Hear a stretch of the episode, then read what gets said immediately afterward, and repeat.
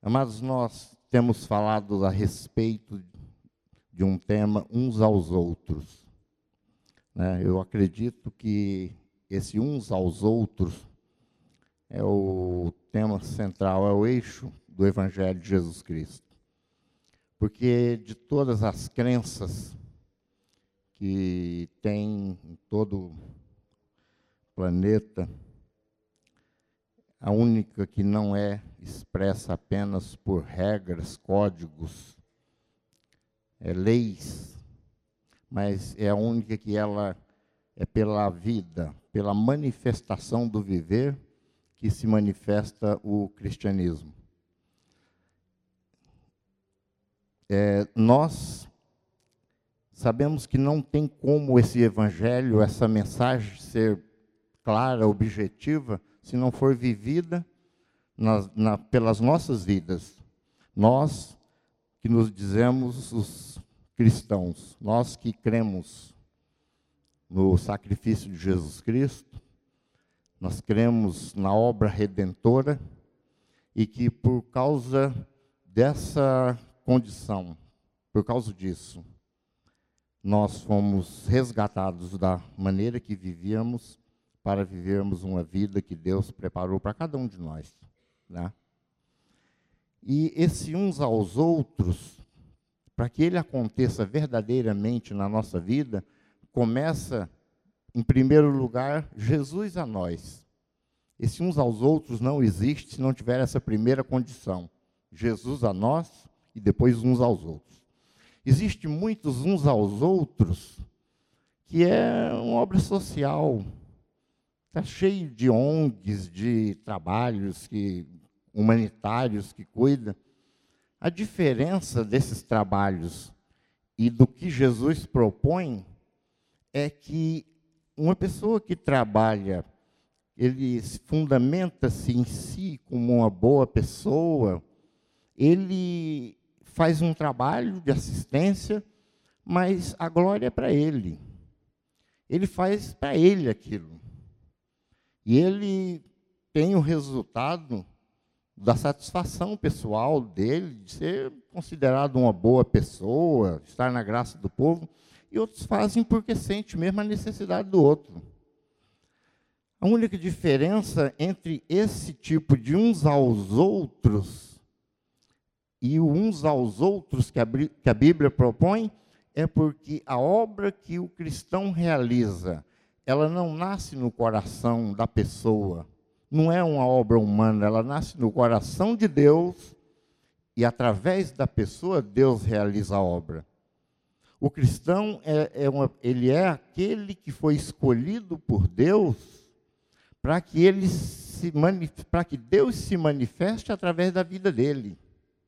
Não é uma questão de boas obras apenas, é algo que vem de Deus, que nasce no coração de Deus e passa por dentro de nós e se manifesta na ação ao outro.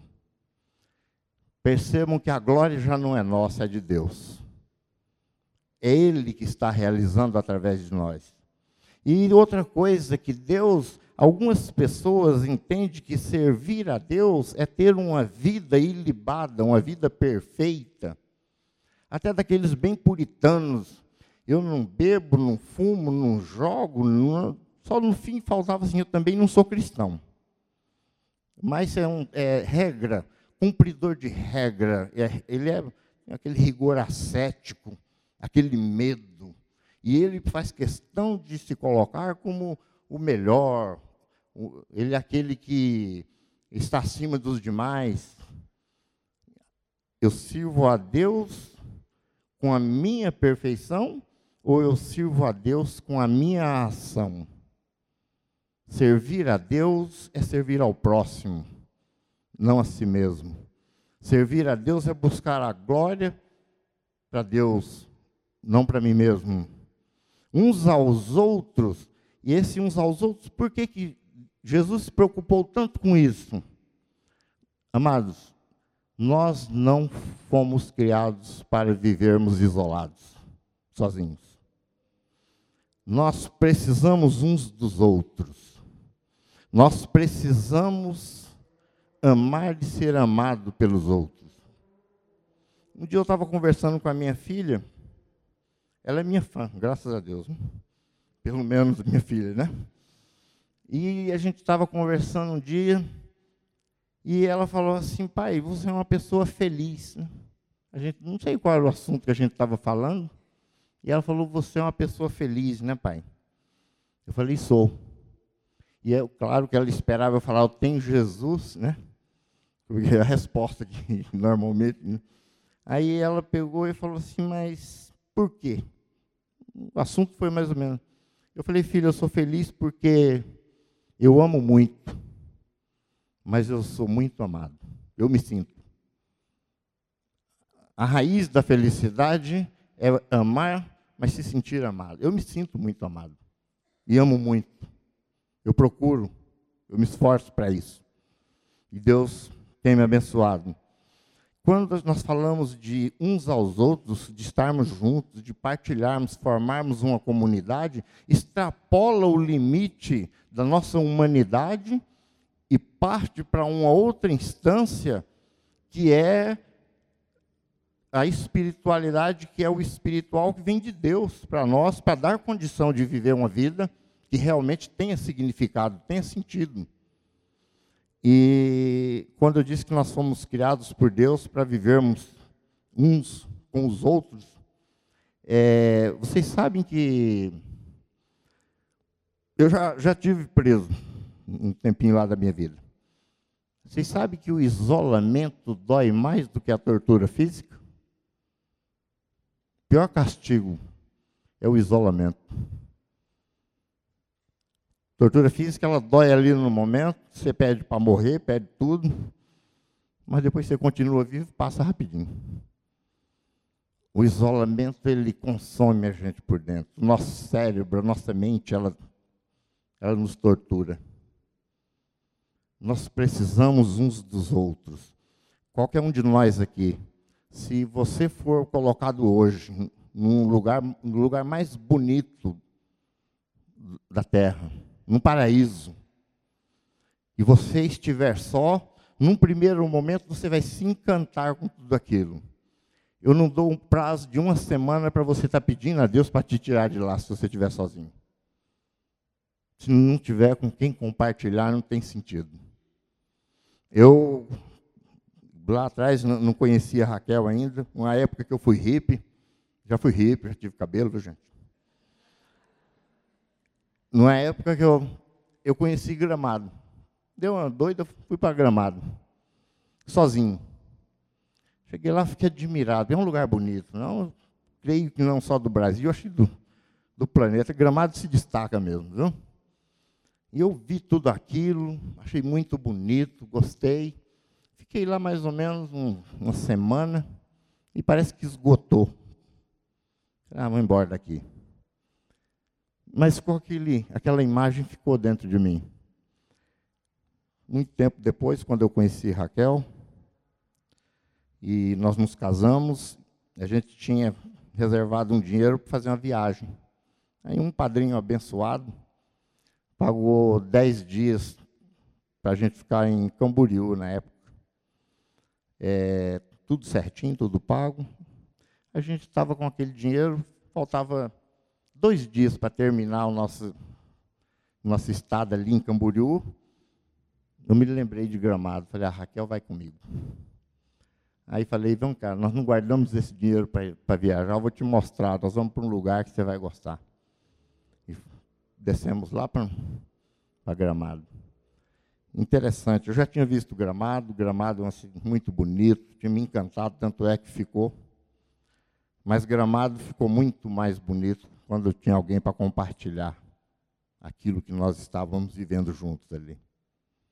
Eu acredito que muitas coisas que nós vivemos junto com a nossa família, com os nossos filhos, com nossos amigos, a marca que fica não é o, que, o ambiente, ele fica lá.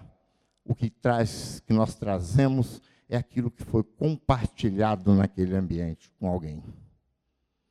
E esse uns aos outros que Jesus ele, ele fala que nós devemos fazer, Eu vou ler um texto, vocês prestem atenção, não precisa acompanhar, porque essa aqui é na nova tradução da linguagem de hoje. É um pouquinho diferente a, a, a escrita, mas a mensagem é a mesma. Depois de lavar os pés dos seus discípulos, Jesus vestiu de novo a capa, sentou-se outra vez à mesa e perguntou: Vocês entenderam o que eu fiz? Vocês me chamam de mestre e de senhor, e tem razão, pois eu eu sou mesmo mestre e senhor.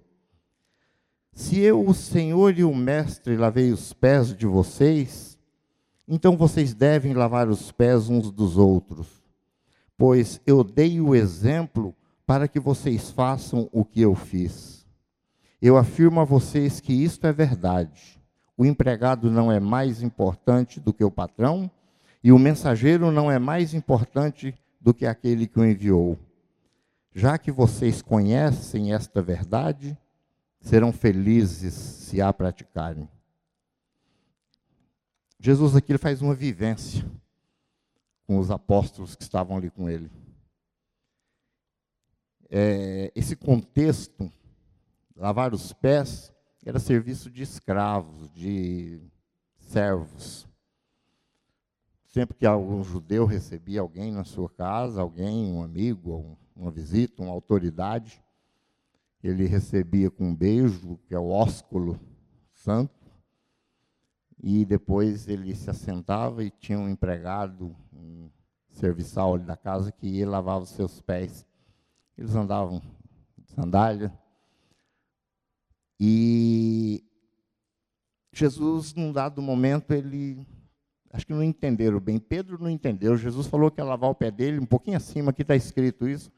Falou: O quê? De jeito nenhum. Como assim? O senhor vai lavar meus pés? Não, eu não deixo. Aí Jesus diz a ele: Bom, se eu não lavar os seus pés, você não tem parte comigo, não pode ser meu discípulo. Ele falou: Então lava o corpo todo. Pedro era bem. Então, não só meus pés, lava eu inteiro logo então. Né? Mas ele falou não porque era muito humilhante.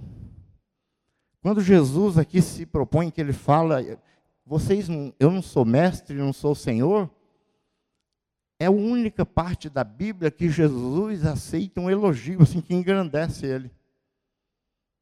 Em outra parte, um rapaz chega, bom mestre, ele, não, não, não, não tão bom assim não. Aqui ele fala, é verdade, eu sou mestre e senhor. Mas ele estava mostrando aqui, para ser grande, seja o menor, ele estava ensinando isso. Faça uns aos outros isso que eu estou fazendo, seja submisso, seja menor que o teu irmão, não busque ser o maior, não, não queira ser maior que ninguém. Você façam isso, sirvam sejam servos uns dos outros. E ele diz: já que vocês entenderam essa verdade e querem ser felizes, façam o caminho da felicidade, servir. E quando Jesus diz isso, ele está simplesmente dizendo uma coisa: eu preciso de vocês. Eu preciso continuar servindo através da vida de vocês. Amados, Deus precisa de nós. Jesus precisa de cada um de nós. Aquela expressão que a igreja é o corpo de Cristo, nós somos o corpo de Cristo. Isso é literal. Existe uma forma mais é, teológica, mística da igreja como corpo de Cristo mas quando Jesus, ele, quando a Bíblia se refere mais com essa afirmativa de que, que nós individualmente somos membros do corpo de Cristo. Isso é literal. Jesus aqui, ele estava como nós. Jesus é o Deus que vestiu pele humana e se tornou 100% humano. Jesus ele aqui, ele estava usando suas mãos, ele estava lavando os pés, ele estava servindo, usando seus membros físicos humanos. E quando Jesus termina o seu ministério aqui, que ele vai, pra, volta para a sua glória, volta ao céu, ele, os discípulos, o povo dele estava apavorado, nós vamos ficar só e agora? Jesus disse a eles: Não vos deixarei órfãos. Nós não somos órfãos. Eu vou, mas enviarei outro. E Jesus, depois ele confirma: Eu estarei convosco todos os dias até o fim dos tempos. Até o... E essa presença de Jesus na pessoa do Espírito Santo, a Bíblia diz que o Espírito Santo de Deus habita em nós e está conosco. Nós temos o Espírito de Deus esse Espírito de Deus, ele precisa de um corpo físico, humano. Por isso que a Bíblia diz: não consagrem, não entreguem os vossos membros, o vosso corpo para o pecado. Antes, consagrem os vossos membros a Deus como instrumento de justiça. Deus precisa continuar. Jesus, quando ele estava conosco aqui na terra, Jesus abraçou alguém que precisava de um abraço naquele momento e usou um braço físico, humano. Jesus falou, animou, consolou com a boca humana, com a fala, a voz humana e ele precisa continuar fazendo isso. Por isso que ele pede: consagre teus membros a Deus, teus braços. Sinceramente, amados, houve momentos na minha vida, e não foi um, foram vários, que alguém, algumas pessoas me abraçaram num momento muito difícil. E eu senti Deus me abraçando. Eu já tive muitos momentos de desespero, momentos ruins, Daqueles que você fala, meu Deus, que mais? E naquele momento alguém usado por Deus falar, não é assim, não é? Não é o fim. Levanta, vamos caminhar. Vamos comigo. E eu poder entender Deus falando comigo, não é? Não é o fim. Vamos comigo. É, quando eu disse antes é que Deus precisa de você, Deus precisa da sua mão, dos seus braços, das suas pernas. Quão formosos são os pés dos que anunciam as boas novas de Deus. E quando nós sabemos que Deus precisa de nós, as coisas mudam, amados. Muda muito. Uma das coisas é eu tenho uma causa, eu tenho um objetivo por que lutar. Eu tenho um objetivo para ter uma vida cristã. Eu sei a quem eu estou servindo. E eu sei de que maneira eu estou servindo. Quando nós temos um objetivo que extrapola o limite da humanidade, o nosso objetivo é divino é alcançar pessoas Deus não quer nada mais da sua igreja do que essa igreja manifeste Jesus Cristo através das nossas ações uns com os outros, uns pelos outros. Eu uma vez, já muito tempo atrás, eu ouvi uma ilustração de um pastor, e ele estava dizendo, contando essa ilustração, não sei se há alguma verdade nisso, ou é uma história, de um soldado na guerra que foi ferido gravemente com um estilhaço de, uma, de granada. E aquilo estava doendo muito. E ele estava em desespero por conta da dor, sofrimento. E ele pedia para os seus colegas: me mata, me dá um tiro, acaba com isso.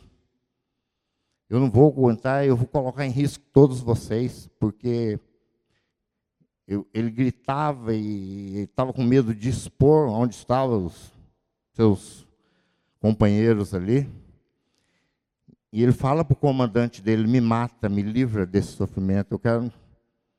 E o comandante falou: não posso fazer isso. Isso é crime de guerra, eu não posso eliminar alguém.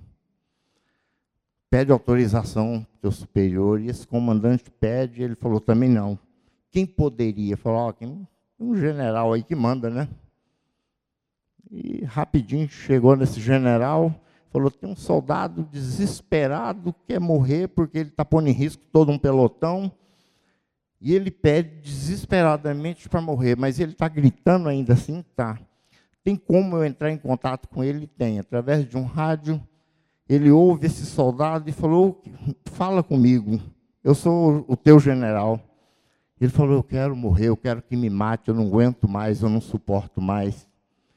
Esse general disse para ele: Não, você não pode morrer. Eu preciso de você. Eu preciso de que você lute pela, minha, pela nossa causa.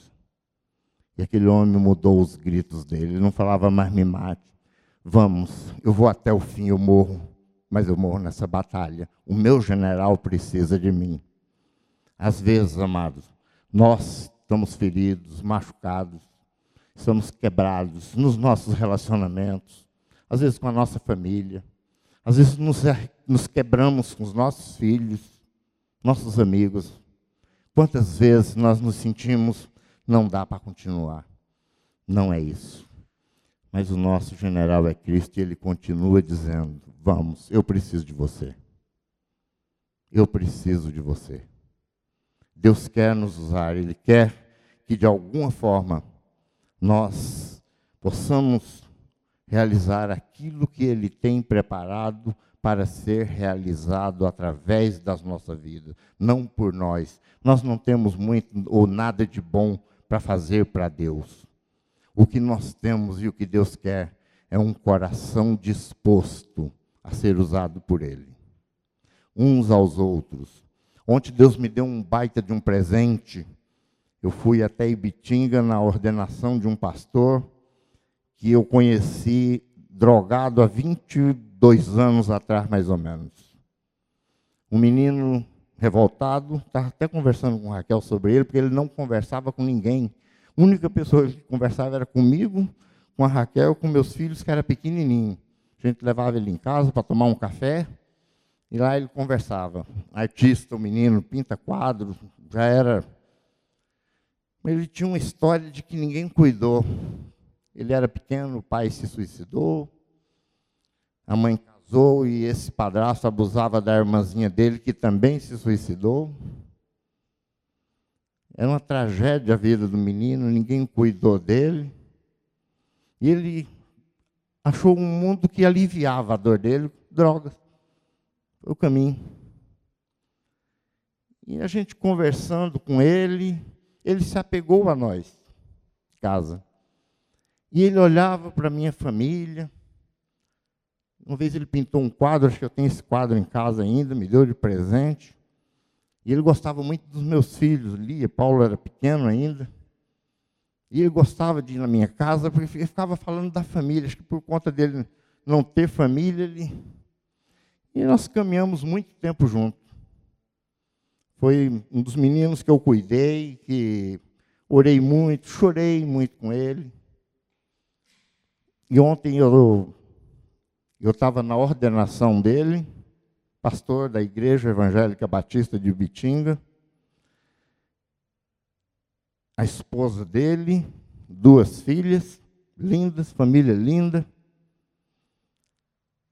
E o pastor que estava coordenando ali o trabalho do culto, da ordenação, começou a falar o que. Camilo, o nome dele, ele me deu autorização para falar o nome dele. O pastor que estava falando sobre ele disse: Nós estamos ordenando ele pastor, mas não é agora que ele vai ser pastor, ele já é pastor há muito tempo aqui. Ele cuida de um orfanato de crianças, ele cuida de toda a visita hospitalar da igreja e de famílias que estão com problema. E, além disso, ainda tem uma congregação que está sob a responsabilidade dele. Aí Raquel até falou para mim: Nossa, não é interessante, né? Ninguém cuidou dele, ele cuida de todo mundo. Como que Deus cuidou? Para mim foi um presente enorme, gente, eu poder participar, ver esse menino da forma que é, onde Deus, Deus levou. nada mais do que fizeram comigo. Alguém deixou Deus usá-la para que eu visse Deus em uma pessoa, para que minha vida também mudasse. E da mesma forma, nós continuamos fazendo aquilo que Deus espera que seja feito por nós. Deus quer se manifestar através da vida de cada um de nós, através daquilo que nós fazemos uns aos outros. Amados, todos nós aqui temos dons. Todos nós. Não, tem, não existe crente sem dom. Dom dado por Deus. Eu, eu trouxe alguns. Pode, vai passando para mim que eu. Pode passar o próximo. O próximo. Este. Vamos na lidinha aí, vamos ver se você se acha aí dentro. Temos diferentes dons, de acordo com a graça que nos foi dada. Se alguém tem o dom de profetizar, use-o na proporção da sua fé. Amados, dom de profetizar. É isso que eu estou fazendo aqui, viu? tem que ser na medida da minha fé. Se eu falar alguma coisa a vocês que eu não creia, eu não estou fazendo aquilo que Deus espera, viu? É, essa é a grande responsabilidade. Falar o que não crê. Use-o na proporção da sua fé. Se o seu dom é servir, sirva. Se é ensinar, ensine. Tem o EJA, né, o nosso trabalho aí de reforço escolar, alfabetização de adulto. Existe o dom de ensinar. Ensine. Se é dar ânimo, que assim faça. Que dom bonito, dar ânimo, animar as pessoas, né? Vocês sabiam que as pessoas que têm esse dom, você pode estar lá embaixo. Você encontra com essas pessoas em cinco minutinhos de conversa, você sai bem. Sai animado. Muda, parece que muda tudo. Infelizmente tem o contrário também, viu gente? Tem uns que com menos de cinco minutos te põe no chão. Mas graças a Deus tem Deus que levanta, viu? Então, nós dar ânimo, animar as pessoas. Esse animar as pessoas é dar perspectiva, é mudar a situação, às vezes mostrar para uma pessoa possibilidades que ele sozinho não está conseguindo ver. Eu oro a Deus que faça isso dentro da minha profissão, no meu trabalho como psicólogo. Que às vezes as pessoas não conseguem enxergar, não existe caminho. Às vezes o que mantém é uma escuridão, um medo. Se é contribuir, que contribua generosamente. Se é exercer liderança, que a exerça com zelo. Líder é é um dom de Deus. Se é mostrar misericórdia, que eu faça com alegria. O amor deve ser sincero. Apegue-se ao que é bom. Esse dom de misericórdia é fantástico, né? Esse dom de misericórdia é quando você tem tudo na sua mão para acabar com o teu inimigo. Falar, agora é minha vez, você vai pagar pelo que você fez. E você fala, não, Deus, não me pertence. Se depender de mim, eu tenho que ajudar. O dom de misericórdia e o perdão são condições que humanamente não existe. Existe sim, por Deus. O perdão e a misericórdia são divinos. Porque para eu exercer misericórdia, eu tenho que brigar comigo. Para eu perdoar, eu tenho que brigar comigo. Não depende de sentimento, depende de decisão. Às vezes, e já aconteceu, eu ter pessoas, de eu, o meu desejo seria matar. Desejo que aquela pessoa não existisse. Mas eu decido a não causar mal. Eu decido a não trazer prejuízo para aquela pessoa. Deus está na tua mão. E por alguns a gente ora, abençoa, para que outros não passem pelo mesmo que eu passei. Perdão não é sentimento. Às vezes tem, a gente ouve um irmão que brigou, discutiu, teve um lá, um qualquer coisa. Passa um tempão, e aí, irmão, como é que tá? Já perdoou fulano? Não senti de Deus ainda, não vai sentir nunca. Esse não sentir de Deus, primeiro que Deus não está pedindo sentimento, decide, vai lá, perdoa. Dom de misericórdia é um dom exercido todos como todos os outros por Deus, mas esse, além de ser por Deus, é uma briga com, com nós mesmos.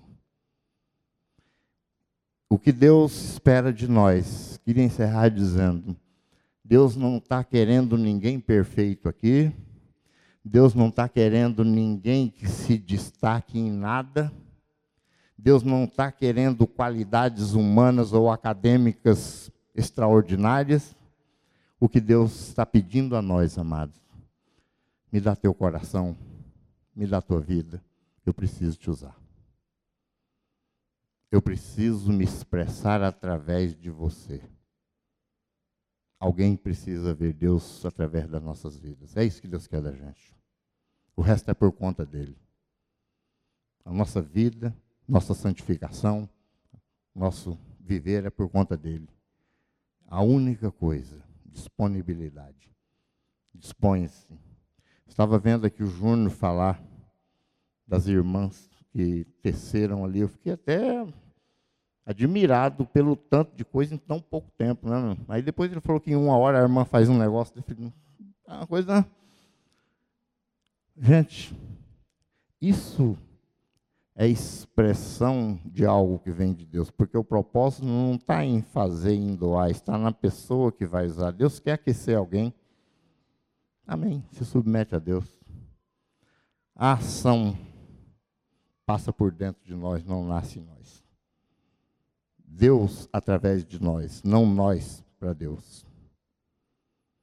Uns aos outros, sim, mas primeiro Deus a nós, Jesus a nós, pois uns aos outros. Tudo tem que nascer nele. E tudo tem que ter um objetivo: a glória seja dele. Amém? Você é o corpo de Cristo, não esqueça disso. Deus precisa de você, precisa dos seus braços, precisa da sua fala, precisa dos seus bens, precisa do seu amor. Sem amor nada tem sentido. O que a Bíblia diz é que eu posso falar a língua dos homens e dos anjos, eu posso falar todos os idiomas do planeta. Se eu não tiver amor, não vale nada. A Bíblia fala que eu posso ter a fé de transportar montanhas, sem amor também não vale nada. Eu posso dar meu corpo para ser queimado favor de alguém. Sem amor também não vale nada. Então, o que eu falo, o que eu creio, o que eu conheço ou o que eu faço, não tem sentido sem amor. E esse amor é aquele que a Bíblia fala: o amor de Deus é derramado em nossos corações. Amém? A partir daí, está cumprido aquilo que Deus espera de nós. Vamos orar? Senhor Deus, Pai amado, nós te agradecemos por sermos escolhidos pelo Senhor para sermos instrumentos em tuas mãos. Para que isso aconteça, ó Deus, capacita-nos, ensina-nos, que o teu Espírito nos transforme, que haja verdadeiramente, ó Deus, uma vida de intimidade com o Senhor, uma vida de relacionamento profundo com o Senhor, Deus. Senhor, queremos sim ser instrumentos nas tuas mãos Senhor, abençoa esta igreja, cada membro, cada pessoa. Senhor, que o Senhor Jesus Cristo seja conhecido a Deus através da vida de cada um dos que aqui estão, daqueles que faz parte desta comunidade e da tua igreja na face da terra. Nos capacita, Deus, nós pedimos em nome de Jesus. Amém, Senhor.